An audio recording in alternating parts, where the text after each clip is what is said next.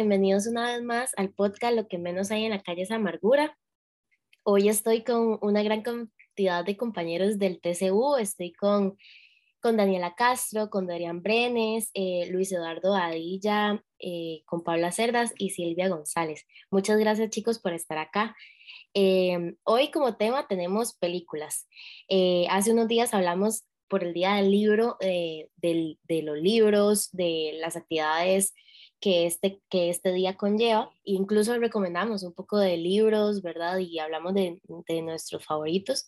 Y esta vez eh, queríamos hacerlo con películas. Em, y para eso tenemos una gran variedad de opiniones que creo que va a estar muy cool. Entonces, sí, chicos, em, me gustaría empezar hablando como de los géneros que más les gusta y por qué les gusta. No sé si alguno de ustedes quiere empezar. Bueno, a mí me gusta bastante el terror y la ciencia ficción. Usualmente eh, las de terror son un poco mejores las más viejitas, creo. Pero también últimamente han salido cosas bastante buenas y en ciencia ficción siempre hay un poco de todo. A mí también me gustan mucho las películas de ciencia ficción. Este, de hecho, mi película favorita es La máquina del tiempo y una que se llama Gattaca, que habla como de un futuro donde la ingeniería genética puede hacer prevenir enfermedades en las personas y crear como esta especie de seres humanos perfectos. Entonces habla como estos futuros distópicos donde la ciencia ha como avanzado demasiado y qué podría ser. Entonces me, me gusta mucho como eso. Sí, ese, ese tipo de películas son muy interesantes. A mí también me gusta el tema de la ciencia ficción, pero yo soy bastante con las películas lo que más veo son como películas de superhéroes, cómics, cosas, adaptaciones de cómics, porque me gustan mucho los cómics, entonces tengo como opiniones muy fuertes al respecto siempre. Uy, a mí me encantan las películas de Marvel, así todas, son buenísimas, toda esa saga, y, pero como mi género favorito es más como comedias románticas, se me encantan, son unas babosadas muy, muy buenas y tal vez como fantasía, tipo Harry Potter o así. Y las de terror también las disfruto. Sí, en mi caso, eh, yo soy fan número uno, pero de Marvel, eh, soy súper obsesionada, me encanta como toda la trama que hay detrás de cada película y que los, la escena post créditos, ¿verdad? Y ver cómo se conectan unas películas con otras, eso es muy chiva. Eh, igual que, igual que Paula, a mí me encantan las comedias románticas. No sé, me gusta que es algo que uno tiene que analizar, que es como para relajarse, entretenerse. Me gusta ese tipo de películas mucho. Las de miedo no me gustan para nada. Lloro y casi que ni las, ni las veo, en realidad porque me tapo los ojos, ¿sí? Pero es algo muy curioso porque, digamos, yo no veo muchas películas. Hay muchas personas que es como, ¿cómo? ¿Usted no viste este clásico? Sí, es como, no, yo no veo muchas películas. La verdad es que no y fijo, soy como una en un millón, todo uno me dice que qué me pasa, pero digamos, a mí yo no veo tan cool y entretenido ir al cine, al menos de que sea una película de Marvel. Pero sí, supongo que es muy raro, pero sí. Yo creo que se ha perdido un poco el ir al cine. No sé, yo siento que yo antes iba más que ahora, tal vez. Y sí, de hecho la última vez que fui al cine creo que fue a ver la de Spider-Man la última de los tres este, del multiverso, pues. y, sí, como que, creo que como que se me ha perdido. Sí, y es que yo siento también que todo está en la computadora, uno lo puede buscar ya sea pirateado o en una, alguna plataforma, entonces como que el ir al cine ya no es algo como, wow, jala al cine, sino es como, que nos quedamos en casa, pedimos comida y listo. Sí, la pandemia, la pandemia ayudó a que se, se generara este cambio más rápido. De hecho, bueno, en muchas películas ahora se estrenan y, y al, al, mes, mes y medio ya están en las plataformas, como el caso de Batman, que ya está en HBO Max, o en el caso de varias películas de, de Disney y de Pixar. De hecho, también es como una discusión entre directores de los que piensan que las películas deberían primero ser estrenadas y vistas en el cine y que están más como en contra de medios como Netflix que estrenan sus películas vía streaming. Entonces está como esta controversia hablando de Marvel, de Marvel, de este director Martin Scorsese, que él está como en contra de las películas de superhéroes y de películas que, que las personas no vayan primero a verlas al cine y que varios actores de Marvel se han pronunciado como contra él y genera como toda esta discusión de, de si es mejor la experiencia de ir a ver la peli primero al cine o si todo bien de verlas desde la casa en, una, en mayor comodidad, comodidad, pero en una pantalla más pequeña y con un sonido de menor calidad. Yo creo que, tiene que ver con lo cambió todo. Perdón. Creo que tiene que ver con la conveniencia de estar como en su casa y poder pedir cualquier comida a un precio normal, porque creo que el fenómeno de las palomitas en el cine se ha vuelto extremadamente caro. Yo no sé qué, qué, qué, qué tienen esas palomitas, pero entonces tal vez uno puede pedir como una comida que más le guste y en la casa, bueno, sí, hay una cuestión de conveniencias por ahí. Yo disfrutaba muchísimo ir al cine ahora que, que cambió y he vuelto a ver como las de Marvel y otra, una que otra, pero es que es ya diferente porque uno siente la sala llena y todo el mundo se quita las mascarillas para comer y ya uno está pendiente como, uy, este mae tosió, cuidado, tiene COVID, es que lo mato si me pega el COVID. Entonces como que ya no, ya no es como ir, relajarse, comerse lo que uno quiera, ya uno ni, o sea, no, no sé, es como ese estrés y es como ojalá ya pronto se vuelva la normalidad, pero como que es que ya es una nueva normalidad por COVID, pero bien. Sí, eso más bien creo que ahorita se disfruta un poco más cuando uno va y están las salas vacías o relativamente vacías. Tal vez no, no un estreno tan grande cuando haya un montón de gente como antes se hacía, ¿verdad? Este, porque antes yo sí, digamos, cuando era una película que me, em, que ya llevaba rato esperándola o que me gustaba mucho, cosas así, digamos, había un punto en el que si a mí me gustaba mucho una película, yo iba como hasta tres veces a verla. Y más bien, casi, casi hago eso con la de Batman.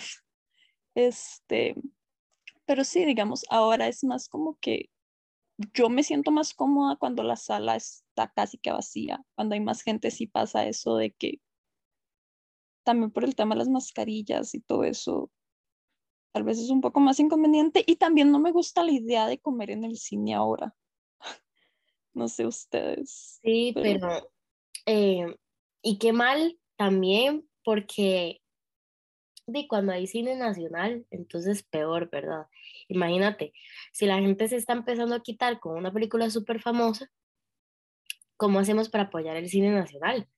Que es un tema súper controversial, ¿verdad? Y se sabe que de toda esta parte de cultura y, y producción audiovisual y así eh, no tiene apoyo. Eh, entonces cuesta, ¿verdad? Como ir a estos cines como más caseros, eh, como en teatros y así, a ver estas películas, porque si uno ya está así como para una película famosa, imagínate para una película nacional, lo cual está súper mal porque deberíamos apoyar más. De hecho, hablando de eso, ¿tienen alguna película nacional que les guste? Italia 90. Ah, sí, esa es buena, claro, esa es buena. Sí, actúa un tío mío, entonces es súper gracioso. y muy buena, es muy matizante la película. Hace poco hubo una que trataba sobre, sobre los, los asilos de ancianos, creo que era, y creo que era un romance que salía en un, en un asilo de ancianos y estuvo como bien bonito y no sé, como parido en pareja. Eh, y hace poco eh, Nan Jiménez sacó como una que se hizo como muy grande en una plataforma, no me acuerdo cuál. Y bueno, Hernán. En Netflix. Ajá. Ajá. Que se hizo como número uno o dos, no sé. Pero, pero sí, debería pasar más eso, ¿verdad? Mucha gente tal vez no le cae bien él o algún otro director, pero nosotros creo que deberíamos esperar que estar contentos cuando cualquier película costarricense llegue a esos niveles. Ay, no, yo, yo sé cuál, creo que sé cuál película habla y yo tengo mis problemas con esa película porque tiene unos undertones demasiado racistas que no, que me chocan mucho. Yo no puedo. Yo vi una que es muy viejilla, tica, que se llama El Cielo Rojo, que la hicieron como con súper poco presupuesto, como con 3 millones de colones o 2 millones, algo así. Y la peli es como en edición y en sonido es como toda un poco de mala calidad, pero es como la historia de unos más que son así como todos pachucos para hablar y, y no sé, yo me reí mucho porque me sentía mucho como, como escuchando a mis propios compas de, de cómo se expresan de situaciones como cotidianas de la vida. Entonces, a pesar de todo el bajo presupuesto, eso me gustó mucho porque la sentí como muy genuina, como muy orgánica de, de algo que yo haría en la, en la vida real. A mí la película de Marco Ramírez no me parece mala, me parece que es interesante como adaptar la historia a la actualidad y eh, tal vez El Regreso de Hernán Jiménez y la otra, la última nacional que hizo Hernán Jiménez, que no me acuerdo cómo se llama, de un matrimonio en Santa Teresa. Yo lo que sí puedo decir, perdón, yo lo que sí puedo decir es que Hernán Jiménez se ha mordido muchísimo, porque se, a lo que tengo entendido eh, es que, eh, o sea, él hizo sus películas con su dinero, no, no buscó nada y eso es muy interesante, entonces eso está muy cool. Sí, igual la idea es que lleguemos más, ¿verdad? Que lleguemos más veces a eso, sea la película buena o tal vez no tan buena, eh, no sé, yo, yo, yo, sería más feliz si hubiera más cine costarricense en Netflix, por ejemplo. Había una película que ahorita no me acuerdo exactamente cómo se llamaba, tenía que ver algo con el fin del mundo, y la vi una vez en el cine y nunca más la pude volver a encontrar. Si alguno se acuerda, sería increíble. También yo siento que es, bueno, una amiga que es de, comunicación también me hablaba de que cada región tiene como su ritmo para narrar sus propias historias. Y acá y mucha gente igual es súper fan de Marvel y está muy acostumbrado al ritmo en que estas películas de acción narran sus historias, que son como a veces muy rápidas, aún muy emocionantes. Y tal vez cuando se encuentran una película nacional que son temas más aterrizados, más cotidianos y tal vez se narran de manera más pausada, como que a cierta gente le, le cuesta como engancharse. Entonces siento que tal vez puede tener algo que ver que, que ya la gente está muy encantada con un estilo de cine que viene del exterior y entonces le, le, cuesta, le cuesta como que le dé la oportunidad a una peli nacional que de pronto se va a contar con otro ritmo. O bueno, eso me parece. Sí, sí, depende mucho de, lo medio, de, sí, de las cosas que uno consume. Eh, tal vez como para como para ya ir como a entrar más a fondo en temas de películas y así, em, digan su película favorita, la que ustedes dicen, esa la puedo ver 1500 veces. En mi caso, es una película romántica, una comedia romántica que se llama Love Rosie. Está en Netflix. si alguien la quiere ver, es muy buena. A mí me encanta y lloro como si la estuviera viendo por primera vez. Me encanta esa película, sí, es buenísima. En mi caso, mi favorita es Mamma Mía 2. No sé, yo lloro, me río, me enojo, no sé, me encantan esas películas en las que uno hace de todo. Bueno, a mí también eh, me encanta Mamma Mía, no son mis favoritas, pero eh, Mamma Mía 2 amo que salga Cher. la, la favorita, pues sí que puedo ver, es súper random, es The Pocket List con Jack Nicholson y Morgan Freeman. Mi favorita es, bueno, la, que les mencionaba antes, eh, La máquina del tiempo, porque era como una peli que le gustaba mucho a mi papá y entonces la, la veía como chiquitita con él. Y me gusta mucho porque al final de la peli el, protagonista viaja como al año 800 mil o algo así y se encuentra como con una humanidad que está volviendo a empezar y que vive en aldeas y que están descubriendo el fuego y cómo, cómo funciona el mundo. Entonces te planteas esta idea de, de, si es posible que una sociedad llegue como hasta cierto pico de evolución o de, de clímax de conocimiento, se colapsa y al tiempo vuelve a comenzar, como si es algo cíclico. Entonces como que me dejó pensando en eso y siempre que la vuelvo a ver me, me genera como esa serie de preguntas. Sí, la mía se acerca un poquito más a, a, esa última. Es un poco rara, rato desentono un poco. este, la mía se llama The Thing. Es como esta, donde se, donde se encuentran, de hecho, el terror y la ciencia ficción. Se trata como, bueno, de un, un grupo de, de científicos que están estudiando en, la, en, en el polo y les llega un perro que resulta que no es un perro, sino que es una cosa del espacio. Y bueno, empiezan a pasar muchas cosas. Es un tipo de película que te mantiene mucho al eje de la silla, pensando en qué es lo que está realmente pasando. Y es bien interesante. Es del 73 y por ahí tal vez no es para todo el mundo porque en esa época no existían mucho los, eh, los efectos especiales, o bueno, no estaban al nivel en que estamos ahorita.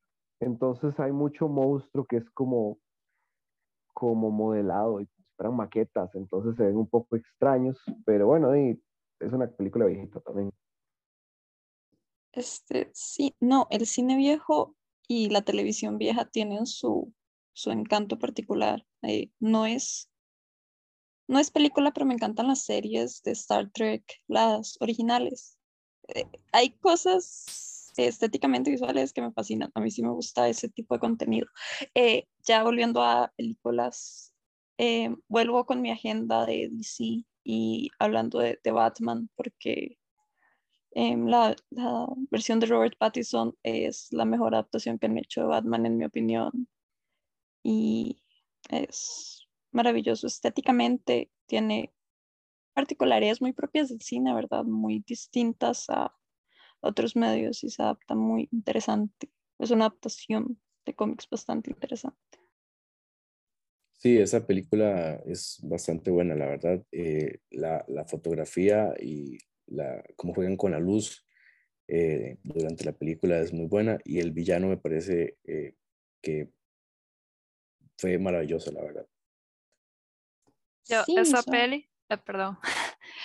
No, lo, que iba a decir es que esa peli justo fue una de las pelis que me hizo regresar al cine porque le tenía muchas expectativas y quería verla en pantalla grande con full sonido y, y entonces como que en ese caso yo dije, esta experiencia para mí vale volver a la sala del cine.